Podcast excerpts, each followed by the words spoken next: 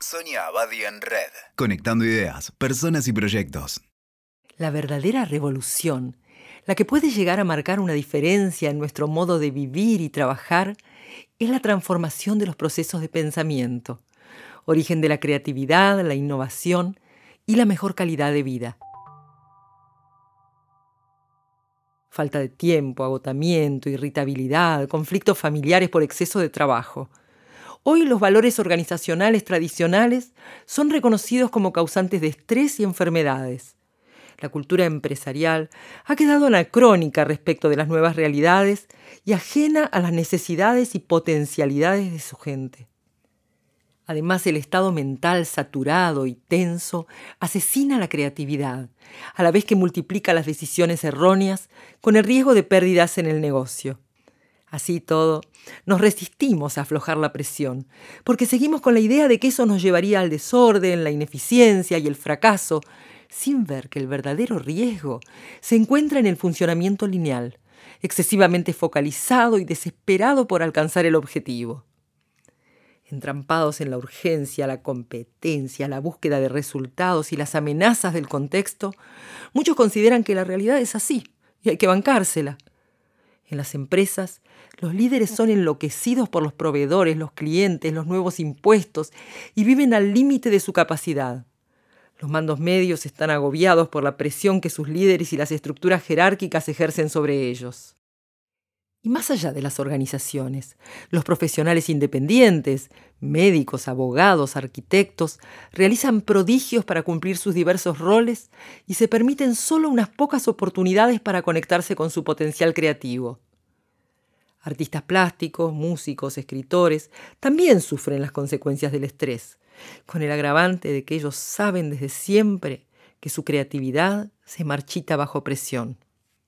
Y hasta ahora, las únicas soluciones parecen ser el sometimiento hasta reventar o formas alternativas de evasión, sin cuestionar el funcionamiento maligno del sistema ni atreverse a imaginar un escenario laboral de mejor calidad.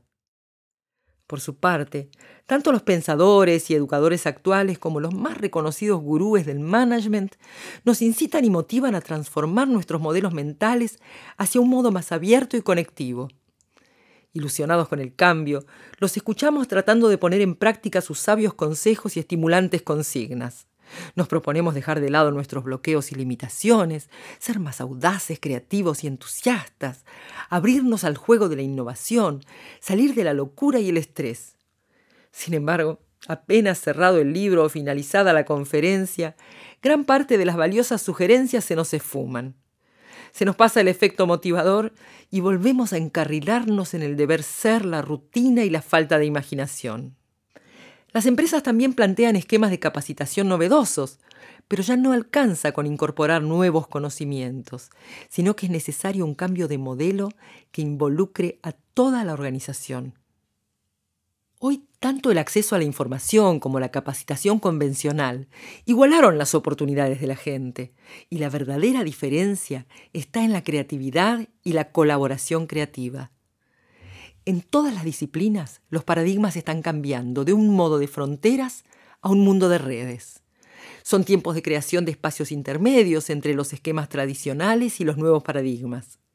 Tiempos de integración de la diversidad, los valores de Oriente y Occidente, los paradigmas científico y artístico, las habilidades intelectuales y emocionales, el ámbito personal y el laboral. Estamos viviendo una transición hacia un nuevo modo de armonizar nuestros talentos y valores. Esta visión compleja de la realidad, que ha sido una característica de los grandes creadores, hoy es indispensable para todos nosotros. En esta transición de lo individual a lo conectivo, del acaparar al compartir, los líderes más lúcidos reconocen los riesgos y los costos de seguir trabajando con el viejo modelo en un nuevo escenario. En este universo del exceso y la inmediatez, nos encontramos hiperestimulados y sin saber hacia dónde correr primero. Percibimos que nos hace falta calma para tener más claridad, pero tampoco podemos aislarnos de lo que está pasando a nuestro alrededor, en el mundo, en las redes sociales, en las corrientes económicas y culturales. La complejidad del escenario actual hace difícil la percepción de los hechos, la selección e interpretación de los datos y la toma acertada de decisiones.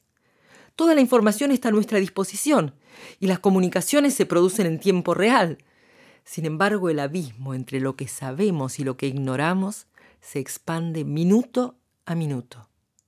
Por otro lado, resulta imposible recoger y analizar toda la información disponible para tomar una decisión y llegar a tiempo antes de que la mayor parte de los datos pierda vigencia.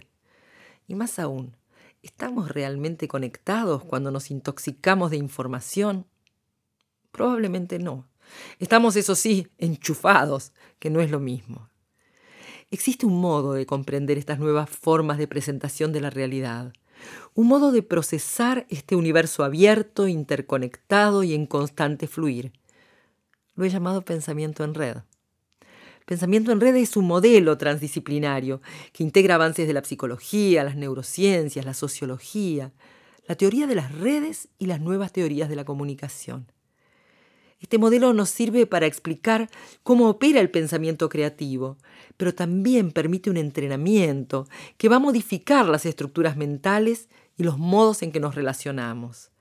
Por eso me gusta decir que pensar en red es explorar, activar e implementar un pensamiento integrador que nos permita estar a la vez imaginando y realizando, reflexionando e interactuando con los otros y con el mundo. Escuchaste Sonia Abadi en Red.